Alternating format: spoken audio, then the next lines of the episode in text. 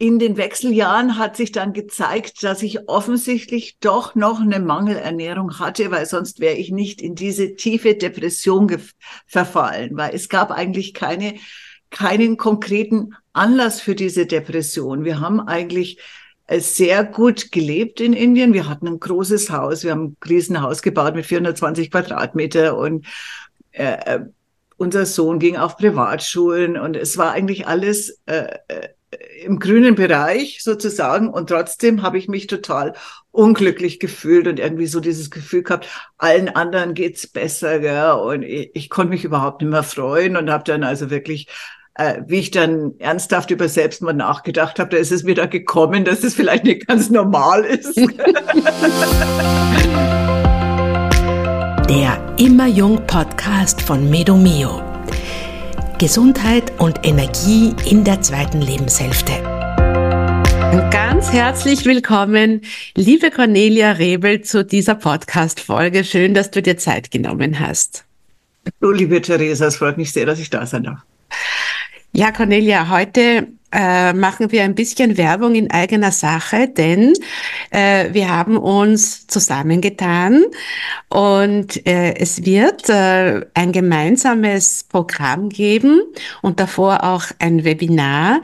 Und äh, diese, wir wollen gerne diese auch Plattform, die wir gerade dabei sind, äh, auf die Beine zu stellen und unser, unsere Coaching-Programme, das wollen wir euch jetzt vorstellen. Und äh, der Arbeitstitel sozusagen sind die Power-Wechseljahre. Unter diesem Schirm stellen wir unsere gemeinsame Arbeit und äh, ihr sollt ab jetzt die Möglichkeit haben, wenn ihr Wechseljahresbeschwerden habt, wenn ihr vielleicht auch ein bisschen zu viel Bauchfett habt, dass wir euch hier mit Rat und Tat zur Seite stehen in Form eines Coaching-Programms. Und äh, wir wollen auch äh, ein bisschen diese Themen rund um Wechseljahresbeschwerden enttabuisieren, weil es ja immer noch schambehaftet ist. Und davon äh, werdet ihr jetzt in der nächsten halben Stunde einiges äh, hören von Cornelia Cornelia und mir. Bitte Cornelia, stell dich doch ein bisschen einmal vor. Also du bist ja eh bei Medomio äh, sehr bekannt, gibst viele Interviews zu Nährstoffen, aber falls dich doch irgendjemand nicht kennt, sag, erzähl doch einmal kurz von dir. Ja, also ich bin ausgebildete Medizinjournalistin und habe seit der seit meiner Kindheit eigentlich habe ich Probleme mit dem Essen und es hat sich in der Pubertät zu Essstörungen ausgewachsen. Zuerst Magersucht, das hat sich dann gewandelt in Binge-Eating, in Fressanfälle. Und äh, das habe ich dann im Alter von 30 Jahren mit einer Psychotherapie kuriert. Das bedeutet, ich kenne die vielschichtige Bedeutung von Essen auf allen Ebenen. Und ich habe jahrzehntelang auch mit meinem Gewicht gekämpft. Ich habe so ziemlich alles probiert, um abzunehmen.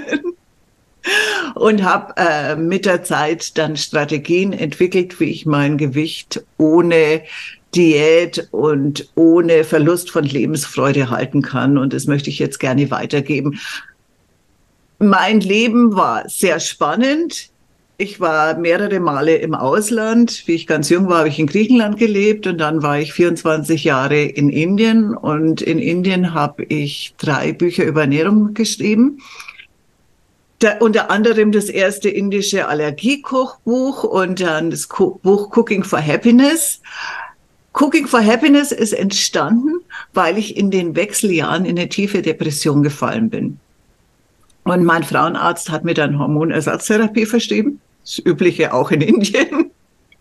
Und äh, Antidepressiva, und das hat auch tatsächlich geholfen, aber ich habe mich nicht gut dabei gefühlt, also künstliche Hormone zu schlucken und Antidepressiva und habe dann zwei Jahre lang nur recherchiert, äh, wie man die Gehirnfunktionen mit Ernährung beeinflussen kann. Und dieses Buch hat dann den Titel Best in the World von Eduard Cointreau bekommen bei den Gourmand World Cookbooks Awards 2017 in Yantai in China.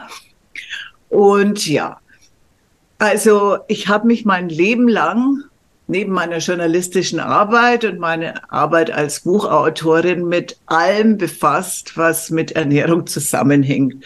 Einfach äh, aus gegebenem Anlass. Also wenn man Essstörungen hat, dann ist man sowieso zwanghaft mit Essen beschäftigt.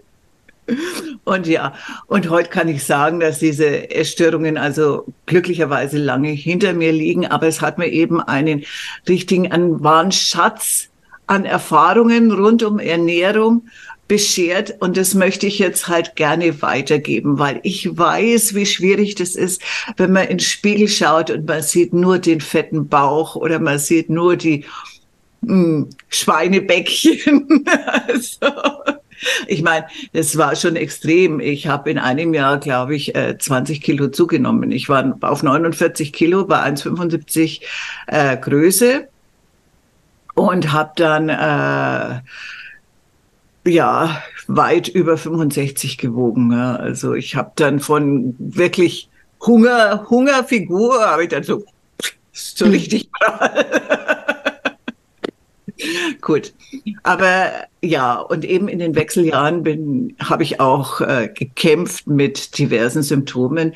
Aber das muss nicht sein. Nachdem ich mich da äh, selbst aus diesem tiefen Loch gefischt habe mit Arbeit und mit Recherche und mit Informationen, habe ich eben auch erfahren, wie schön die Wechseljahre auch sein können, weil jetzt sind wir nicht mehr jung. Wir sind nicht mehr die jungen Dinger, die äh, Männer leicht herumschubsen und manipulieren können. Wir haben so viele Erfahrungen gemacht, wenn wir die Wechseljahre erreichen, dass wir so richtig in unsere Kraft kommen können, weil jetzt haben wir die Erfahrung, dass wir äh, das leicht durchschauen, wenn uns jemand äh, äh, in eine Richtung drängen will, die jetzt nicht unsere ist, sondern wir können eigentlich so richtig diese diese Earth Mother nennt man das auf Englisch, so so Erdmütter sein, gell? diesen Spirit von Mutter Erde verkörpern.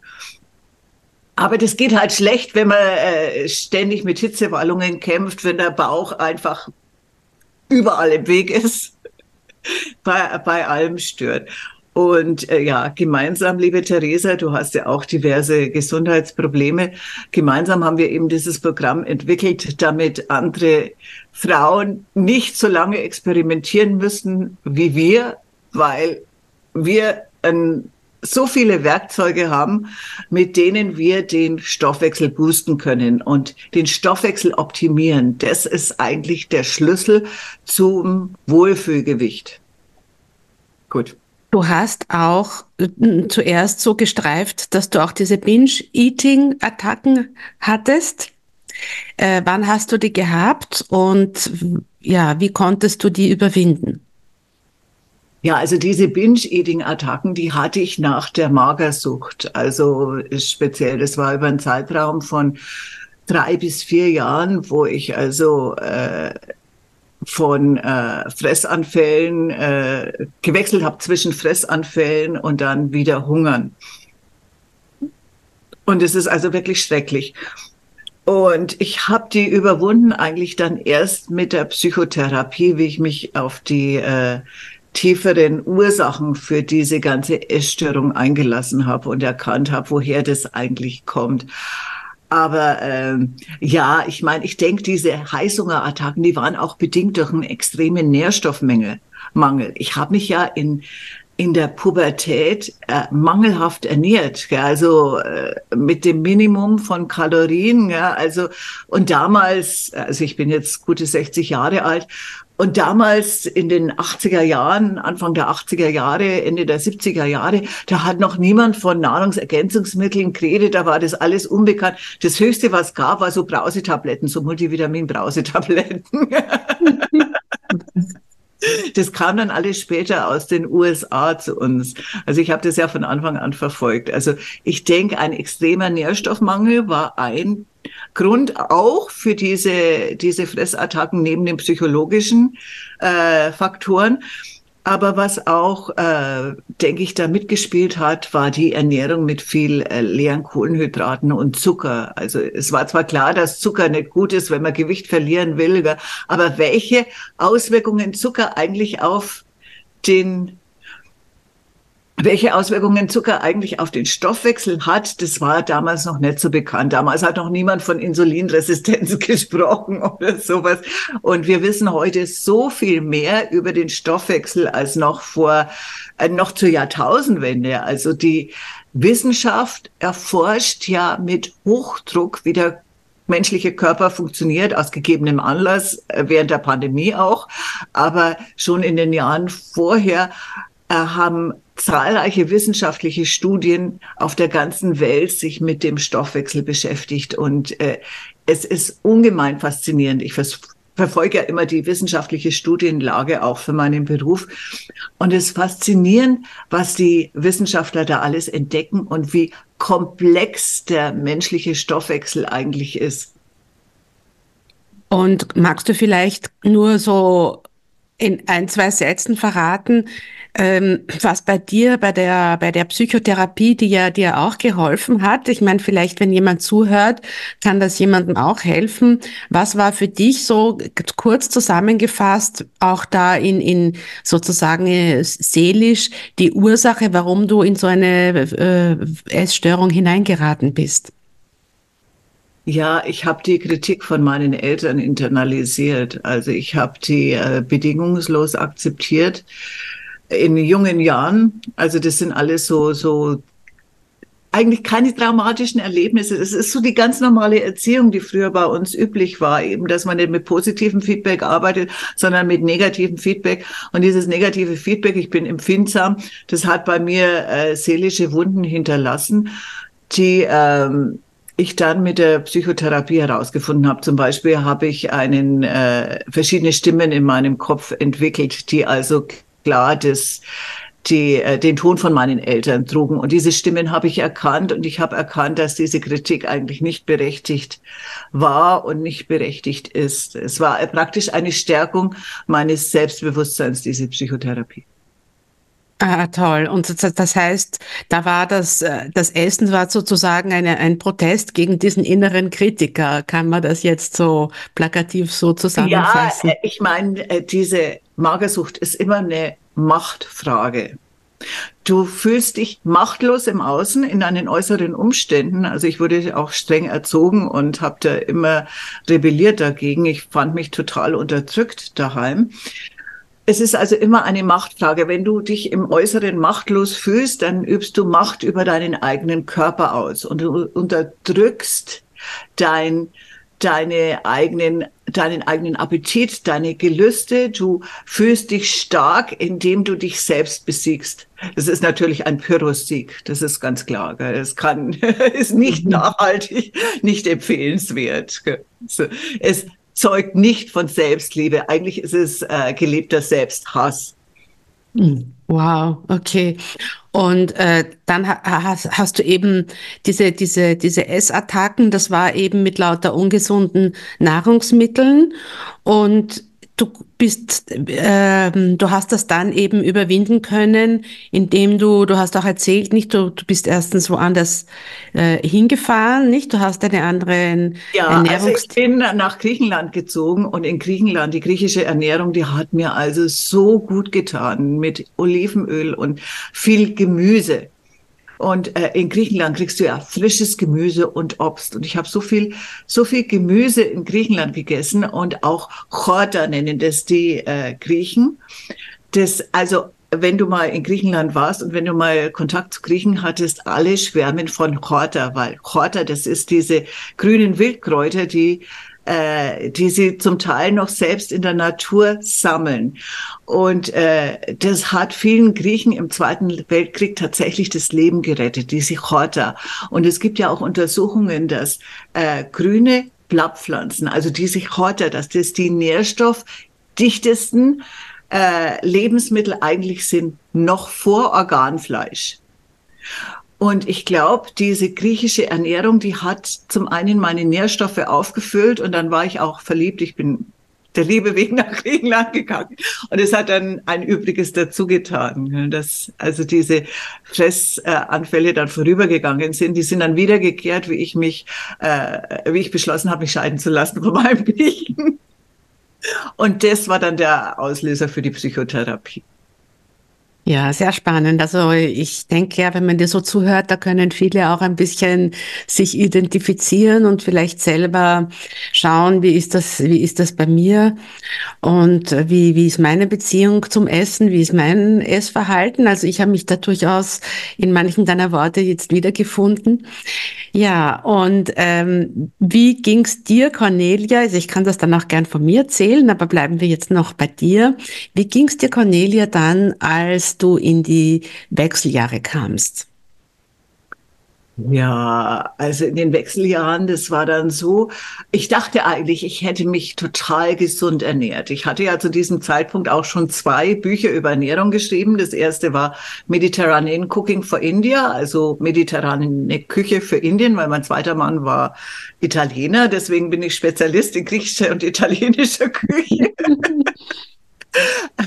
Und das zweite Buch war eben dieses äh, erste Allergiekochbuch. In den Wechseljahren hat sich dann gezeigt, dass ich Aber, offensichtlich äh, doch noch eine Mangelernährung hatte, weil sonst wäre ich nicht in diese tiefe Depression verfallen, weil es gab eigentlich keine, keinen konkreten Anlass für diese Depression. Wir haben eigentlich äh, sehr gut gelebt in Indien. Wir hatten ein großes Haus, wir haben ein Riesenhaus gebaut mit 420 Quadratmeter und äh, äh unser Sohn ging auf Privatschulen und es war eigentlich alles äh, äh, im grünen Bereich sozusagen und trotzdem habe ich mich total unglücklich gefühlt und irgendwie so dieses Gefühl gehabt, allen anderen geht's besser, gell? und ich, ich konnte mich überhaupt nicht mehr freuen und habe dann also wirklich äh, wie ich dann ernsthaft über Selbstmord nachgedacht habe, da ist es wieder gekommen, dass es vielleicht nicht ganz normal ist.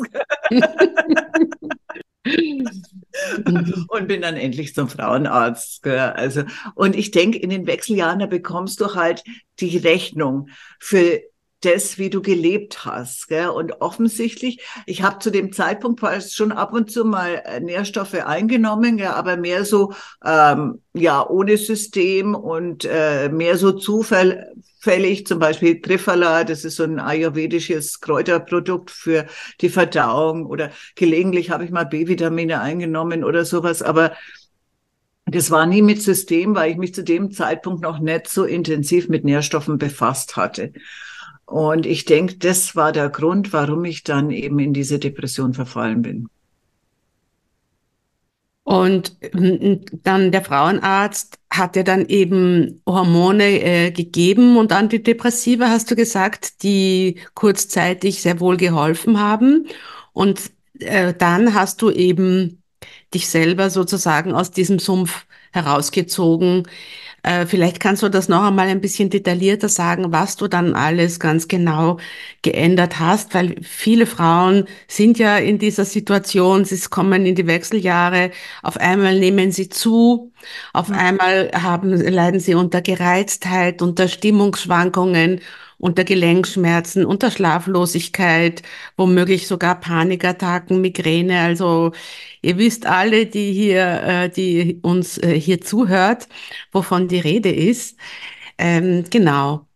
Wie, wie, ist, wie hast du dir da helfen können? Weil viele Frauen äh, fühlen sich dann dieser Situation machtlos ausgeliefert. Man, manchen helfen die bioidenten Hormone, Manchen Frauen helfen sie am Anfang und nach einer Weile gar nicht mehr. Manche vertragen sie von Anfang an nicht. Also äh, mir haben die äh, Hormone schon geholfen und die Antidepressiva, aber das hat mir dann so den Push gegeben, dass ich gedacht habe, das muss auch ohne diese Pillen gehen. Und ja, also ich habe dann erst mal zwei Jahre lang intensiv recherchiert, wie unser Gehirn eigentlich funktioniert und Hormone und sowas und habe dann also äh, das Buch geschrieben, Cooking for Happiness. Aber gleichzeitig hatte ich auch eine, das Glück, einen gesunden Lebensstil pflegen zu können. Also ich bin schon vor den Wechseljahren, habe ich mir angewöhnt, ins Fitnessstudio zu gehen und habe das dann intensiviert in den Wechseljahren. Und das hat mir also viel geholfen, diese äh, Bewegung. Dann, äh, ich meine, ich war in Goa in Indien, ich hatte genügend Sonne, ich hatte eine gute Versorgung mit Vitamin D, aber ich habe mich dann auch äh, informiert, wie ich meine Verdauung auf Vordermann bringen kann. Also ich habe dann angefangen, wirklich äh, über Jahre hinweg äh, Probiotika zu nehmen für die Darmflora. hat mir sehr geholfen, denke ich. Und aber dann auch andere, ähm, andere Nährstoffe habe ich begonnen aufzufüllen. Also speziell auch B-Vitamine, aber auch Vitamin C hochdosiert. Dann äh, habe ich angefangen, Magnesium zu nehmen. Also ich habe mich immer einfach in dieses ganze Thema Nährstoffe so langsam hineingefuchst gell, und alles auch immer ausprobiert. Und ich denke, das äh, hat dann zu dem Erfolg geführt, dass ich also, dass die Depressionen eben verschwunden sind und ich äh, mittlerweile relativ glücklich bin. Zwar nicht immer, gell, weil ich meine, Probleme gehören zum Leben dazu, wer hat die nicht? Aber ich bin wesentlich äh, stressresilienter als früher. Also ja, wie gesagt, ich bin halt einfach, ich, ich habe, äh, ich weiß so, ich bin schon so durch so viel durch in meinem Leben und äh, ich bin zuversichtlich, dass ich auch den Rest des Lebens glücklich meistern werde. Also ja, und das, das ist ich, interessanterweise darf ich das noch kurz sagen, äh, wie ich dann nach Deutschland zurückgekommen bin. Das war im Jahr 2018, habe ich mich also von meinem zweiten Mann getrennt gut, zwei gescheiterte Ehen ist jetzt kein so tolles Resümee, gell? aber ich naja, gescheitert. noch an die Liebe. Ja, ich meine, ich, ich darf hier kurz einhaken. Ich glaube, ähm, wenn, wenn man sich jetzt von einem Mann trennt, das, also wir, ich meine, die deutsche Sprache ähm, äh, setzt dann diesen Begriff immer gescheitert drauf, nicht? Ich meine, ich weiß genau. nicht, mhm. äh, es ist ja, wenn eine Beziehung zu Ende geht, muss deswegen, ist ja nichts in dem Sinn gescheitert, sondern man, es ist halt eine Entwicklung, hat begonnen, eine Entwicklung, eine gemeinsame Entwicklung geht zu Ende. Jeder hat etwas daraus gelernt. Also ich persönlich würde würde das einmal wertfreier und es hat nämlich auch immer so einen moralischen Touch. Ich glaube, das kommt noch ein ja, bisschen genau. aus dem Katholizismus. So die, die, die, die, ja, die Cornelia, meiner katholischen Erziehung. Katholisch, weil bis dass der Tod uns scheidet, ne, bis, ich meine, es ist natürlich schön, mit einem Mann lange glücklich zu sein, aber ich mhm. würde das jetzt äh, mal wertfrei sehen, wenn du mit einem Mann auch nur kurz glücklich glücklich bist. Und ich meine, was anderes ist natürlich, wenn du, wenn man sich einsam fühlt und und äh, ja, so Unglück ist quasi in jeder Form einfach, dann ähm, sollte man was dagegen tun. Aber das ist, glaube ich, unabhängig davon, ob du jetzt in einer Beziehung bist oder oder nicht. Ja, also das wollte ich jetzt nur, da, da hat das hat mich jetzt gerade getriggert. Mhm. Ähm, ja, genau. Wo waren wir? Was haben wir gerade gesagt? Jetzt habe ich kurz den. Ah ja, ich wollte noch verloren. anfügen, also äh, das hat sich tatsächlich bewährt, weil wie ich 2018 nach Deutschland gekommen bin, habe ich mal bin ich zum Endokrinologen gegangen und habe ein großes Blutbild machen lassen und da hat sich also gezeigt, dass mein Östrogenspiegel zwar niedrig war, aber dennoch im normalen Bereich und es ist also möglich, selbst wenn die Eierstöcke ihre Arbeit aufgeben und kein Östrogen mehr produzieren, dass die Nebennieren genau und auch die Leber gemeinsam das dann auffangen. Aber dafür muss natürlich der Lebensstil stimmen, es muss die Ernährung stimmen. Und dann ist es möglich, dass der Körper sich selbst reguliert. Und das war für mich das große Aha-Erlebnis, dass das also tatsächlich funktioniert. Ja, also das kann ich jetzt nur dreimal unterstreichen. Ich äh, habe ja eine Ausbildung äh, für Hormonbalance gemacht und äh, es ist so, wie du sagst, nicht? Also wir Frauen können auch nach den Wechseljahren, wenn wir schon in der Menopause sind, das heißt also, wenn wir gar nicht mehr die Regel haben, ähm, sollten wir eine Grundversorgung mit den Sexualhormonen aufrechterhalten können, wenn eben, so wie du das hast jetzt komplett, also kann dir nur wirklich beipflichten, richtig gesagt, wenn wir, wenn eben unser Lebensstil und unsere Vitalstofflevel, äh, wenn das alles stimmt und wir keine äh, stillen Entzündungen im Körper haben, also ein bisschen davon haben wir wahrscheinlich alle, aber wenn man das, wenn der Körper eben imstande ist, in dieser Selbstregulation zu bleiben. Und äh, das ist eben das Traurige, dass ganz viele Frauen diese Grundversorgung mit, äh, mit Sexualhormonen leider nicht aufrechterhalten. Und dann kann es wirklich sein, dass du deine Wechseljahresbeschwerden ähm, nicht nur während eben dieser Wechseljahre, sagen wir, bis die Regel dann komplett aufhört. Also man unterscheidet ja quasi die, die, die Perimenopause. Das wäre quasi ähm, knapp, also die, die letzten Jahre, wo die Symptome besonders akut werden. Und dann denkt man sich, na ja, wenn ich dann die, die, wenn ich dann endlich in der Menopause bin, das heißt, wenn dann endlich die Regel, wenn ich dann gar nicht mehr die Regel bekomme, dann sind diese Symptome äh, zu Ende. Das, kann, äh, das ist euch allen zu wünschen, muss aber nicht so sein. Da werden viele, die uns zuhören, werden äh, das dem beipflichten, dass es durchaus möglich ist, dass du leider viele Symptome, die während der äh, akuten Phase der Wechseljahre beginnen, dass die bis ins hohe Alter, bis zu einem gewissen Grad immer weitergehen. Das kann sich dann auch in Depressionen und, und, und Stimmungsschwankungen äußern und natürlich in allen Symptomen rund um das metabolische Syndrom. Das ist auch, kann auch mit hormonell bedingt sein, nicht? Also wenn du dann im, im Älterwerden diese Blutdruckprobleme bekommst, äh, wenn du Diabetes bekommst, wenn du eben dein, dein, dein Übergewicht nicht mehr los wirst, die, all das mit den, mit den Stimmungsschwankungen, mit den erhöhten Blutfetten, das kann mit auch verursacht äh, sein durch eine hormonelle äh, Disbalance. Und dagegen, Cornelia, sind wir eben jetzt angetreten, äh, dass wir euch Frauen im, im Rahmen unseres neuen Programms zu einer äh, dazu verhelfen möchten, ja, euer, eure Gesundheit, eure Energie eure Lebensfreude bis ins hohe Alter aufrechtzuerhalten und eure Wechseljahresbeschwerden und euer Übergewicht äh, sozusagen zurückzudrängen und hier die Symptome zu lindern. Vielleicht magst du da ein bisschen was über unser Programm erzählen, Cornelia. Ja, also wir haben ja schon bei vielen Frauen gesehen, dass die Symptome oft auch erst nach den Wechseljahren auftreten. Also wenn die Frauen schon ein oder zwei oder sogar drei Jahre in der Menopause sind, dass sie dann auf einmal dieses Übergewicht entwickeln, das sie dann nicht mehr losbekommen. Und da möchte ich dazu sagen, wir sind alle verschieden der Stoffwechsel ist keine feste Größe. Der funktioniert zwar nach ähnlichen Prinzipien bei jedem Menschen, aber der Stoffwechsel ist so individuell wie unsere Persönlichkeit. Deswegen gibt's keine Pauschalrezepte und deswegen entwickeln wir für jede Frau individuell ein Programm. Also wir schauen, was ist eigentlich los? Was ist mit der Ernährung? Was ist mit dem Lebensstil? Wo sind die Stellschrauben, die man drehen kann? Und es geht nicht darum, äh, unsere Teilnehmerinnen zu überfordern, sondern es geht darum, mit Freude einen neuen Lebensstil einzutrainieren. Weil trainieren ist eigentlich das Schlüsselwort hier.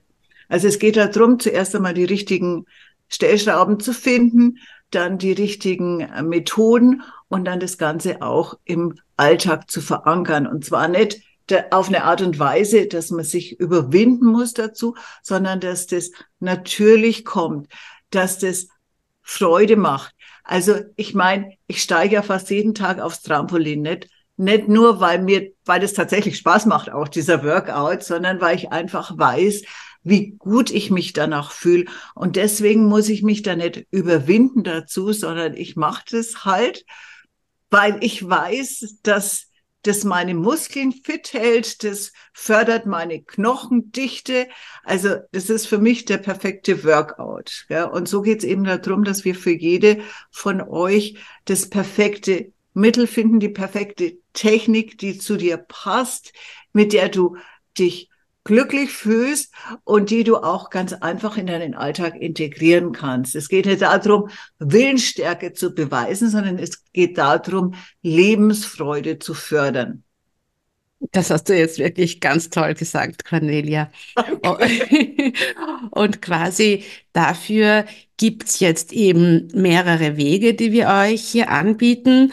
Und äh, wir beginnen äh, mit einem Webinar, das jetzt am äh, kommenden Donnerstag, also der Podcast erscheint am Mittwoch, das heißt am, am, am nächsten Morgen. Tag, am Donnerstag, am Morgen sozusagen, das ist dann der 14. Dezember, findet dann das Webinar statt. Weißt du die Uhrzeit auswendig, Cornelia? Ich weiß das jetzt gerade. 18.30 Uhr um 18.30 Uhr. Den Link stellen wir hier in die Show Notes dieses Podcasts und äh, da wird es ein kostenloses Webinar geben, wo wir euch sozusagen die, die, die Eckpfeiler unseres äh, Powerwechseljahre-Programms vorstellen.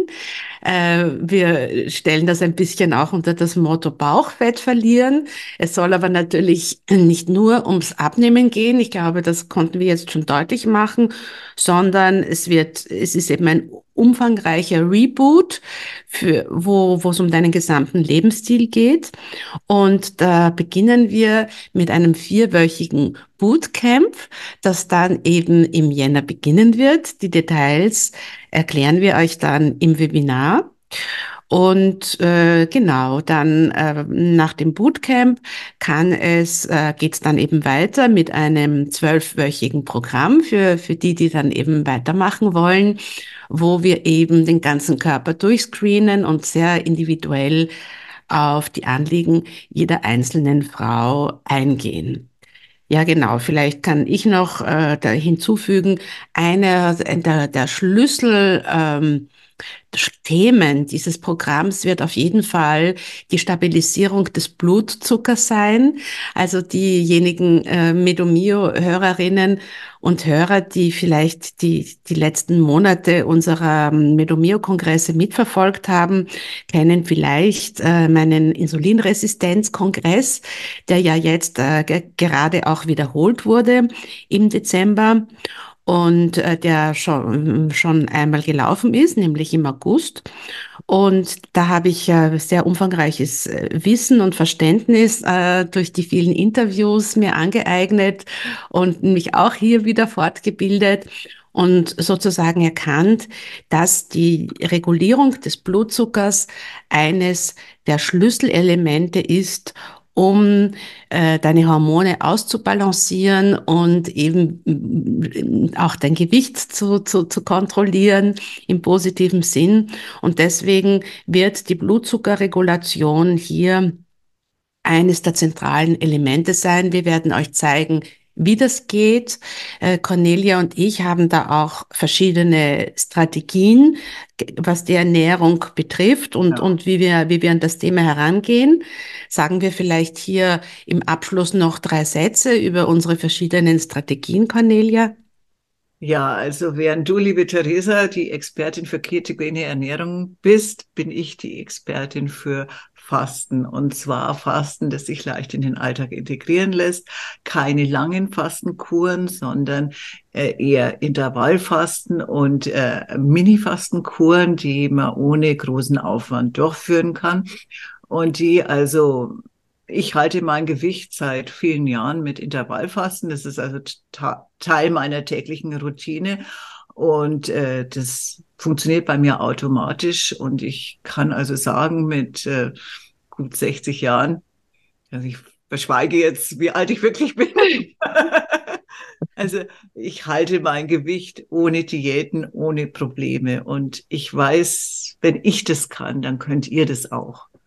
Isst du einmal am Tag oder zweimal am Tag, Cornelia? Nein, ich esse zweimal am Tag und manchmal auch mehr. Gell. Es kommt auf das Zeitfenster an. Es kommt darauf an, dass du ein Zeitfenster hast, wo dein wo du deinen Körper von der Verdauung befreist. Und dieses Zeitfenster muss mindestens zwölf Stunden lang sein, besser 14 Stunden. Na, ganz toll.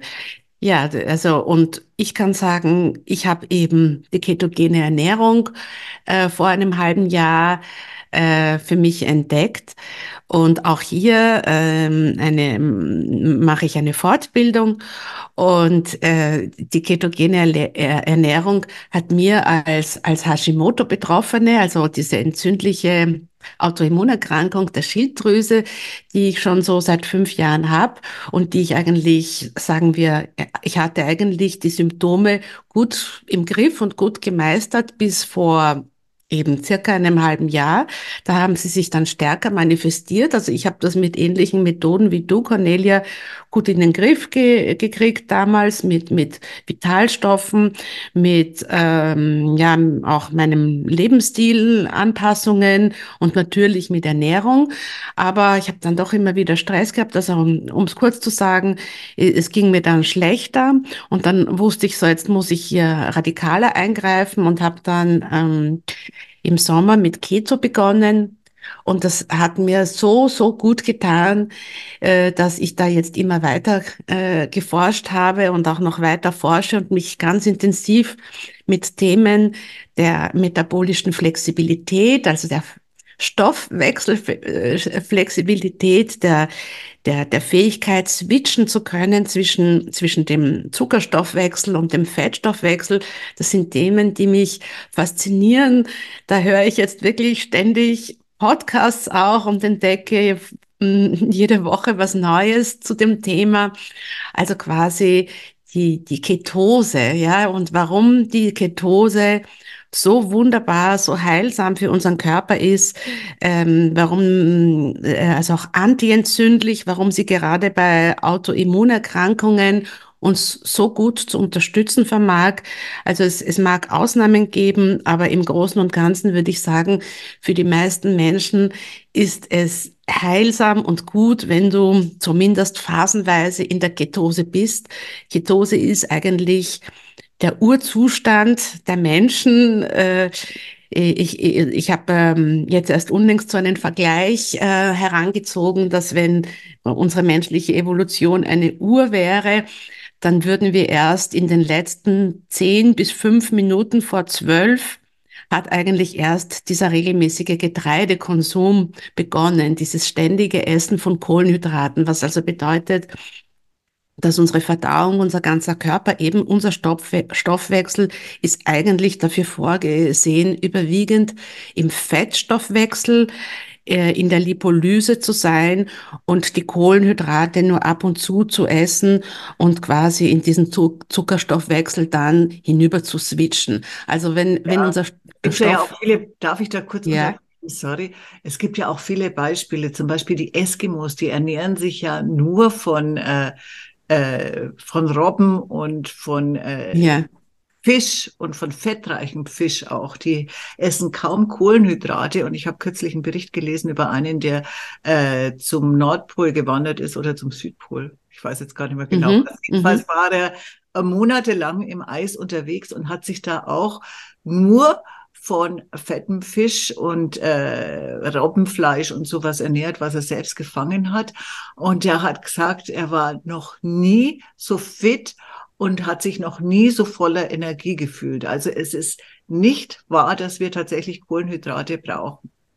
Ja, genau. Also man kann Kohlenhydrate mehr oder weniger weglassen, wenn man möchte, langfristig. Ja, also ich bin da jetzt auch nicht so streng. Also äh, unsere Kultur ist halt so stark, also unsere Essenskultur auf Kohlenhydraten basierend, also dass ich die auch immer wieder dann dann reinnehme oder manchmal äh, solche solche Cheat Days habe. Also ich bin ja auch nicht die disziplinierteste. Ja, ich meine, wir möchten ja auch in der Weihnachtszeit ein paar Plätzchen essen können. Also ja, oder ja auch gelegentlich mal eine Eiscreme im Sommer oder sowas. Also das finde ich, das gehört einfach zur Lebensfreude dazu und es muss unter allen Umständen auch erlaubt sein.